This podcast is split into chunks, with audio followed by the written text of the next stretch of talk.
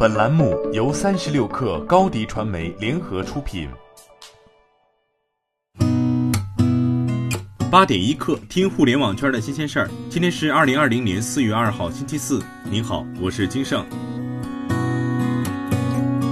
百度昨天向美国证券交易委员会递交文件，拟发行债券，承销商为高盛和美国银行。百度称，此次发债的所得收益将用于偿还部分现有债务和日常公司用途。文件中，百度未披露债券规模和利率。对于百度此次的拟发债动作，国际评级机构穆迪和惠誉均持正面展望。百度的新债发行计划发生在百度收入增长再度承受压力的背景下。阿里巴巴集团宣布，将由旗下盒马事业群数字农业事业部牵头，从湖北采购价值十亿元的小龙虾。四月至六月，阿里巴巴各业务线还将组织一百场湖北农产品销售会。此外，三月三十一号，淘宝爱心助农已在全网上线湖北加油销售专区，并宣布今年将销售一百二十万吨湖北农产品。淘宝直播将全力支持湖北助农直播。索尼中国有限公司董事长兼总裁高桥洋透露，索尼中国工厂的复工水平已达原来的百分之九十，但部分零部件因索尼马来西亚工厂停工而受到影响。东京奥运会延期可能会使部分 8K 电视的需求延后。目前，全球 8K 电视还处于起步阶段。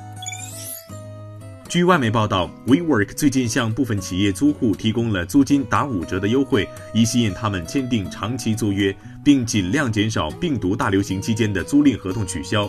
WeWork 此次的租金折扣针对的是美国租户，他们签的是逐月租赁合同，他们答应签署两个月的更长时间合约。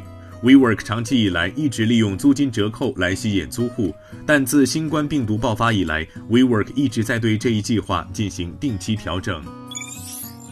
曾经叱咤全美的零售业巨头梅西百货，如今却沦为小盘股。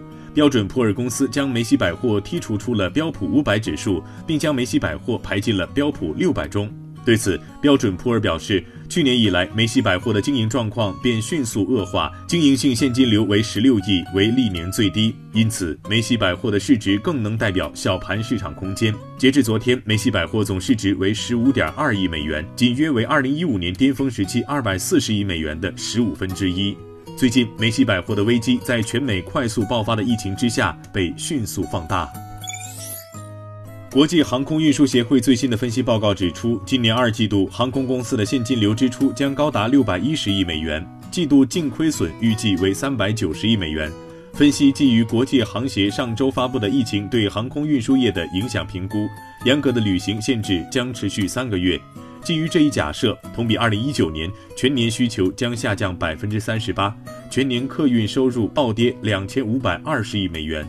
而第二季度的需求跌幅达百分之七十一，为全年之最。清明小长假即将到来，北京市宣布，清明期间如有出京旅行返回以后的情况，相关人员仍必须落实居家隔离十四天的相关要求。另外，河北省文化和旅游厅印发指导意见，提出将鼓励推行周末二点五天弹性休假，做京二点五天微度假品牌，满足还京津周末小长假微度假市场需求。河北还将加大景区门票减免力度。河北鼓励 A 级景区对抗疫一线工作者免票，对随行家属实行半价优惠，对企业、学校等开展的团建、研学活动给予优惠。好，今天咱们就先聊到这儿。编辑：彦东，我是金盛。八点一刻，咱们明天见。